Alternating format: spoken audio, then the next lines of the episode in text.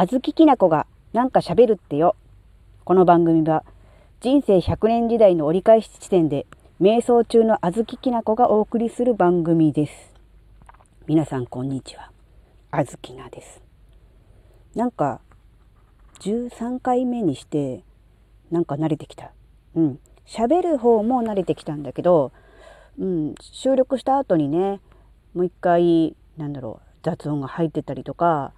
なんかあまりにもちょっと聞くに耐えないような収録になってたら困るのでもう一回聞くんだけど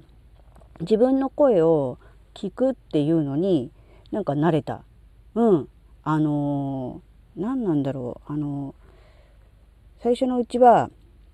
ピンポーンって言って喋り出すとわーっと思って 消したりとかしてたんだけど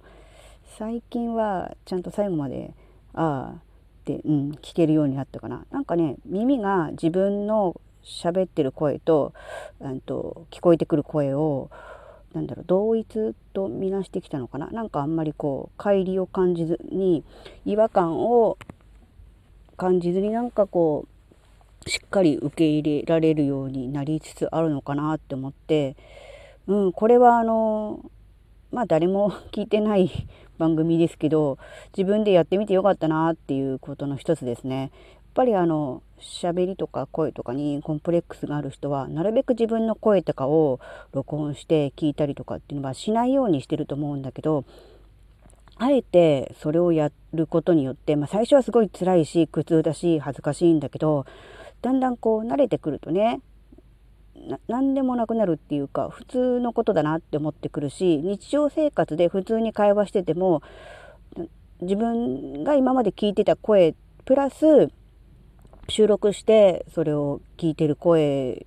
をきちんとこう何て言うんだろうな同じとして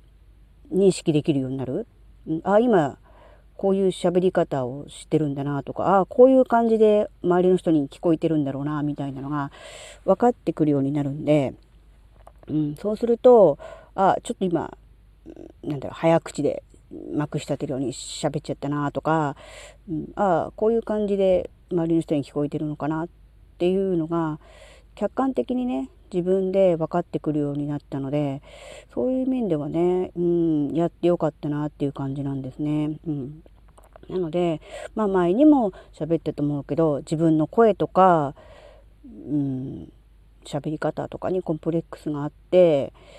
うん、ラジオトークはね聞いてるの専門で自分から配信するのなんか無理無理って思ってる人もいるかもしれないんだけどそういう人にこそやってもらいたい。で最初は収録してそれを聞くだけでもいいと思う。わざわざ、なんだろう、公開するっていうか配信するっていうことがどうしてもできないんであれば、自分で一人で収録して、それを聞いて、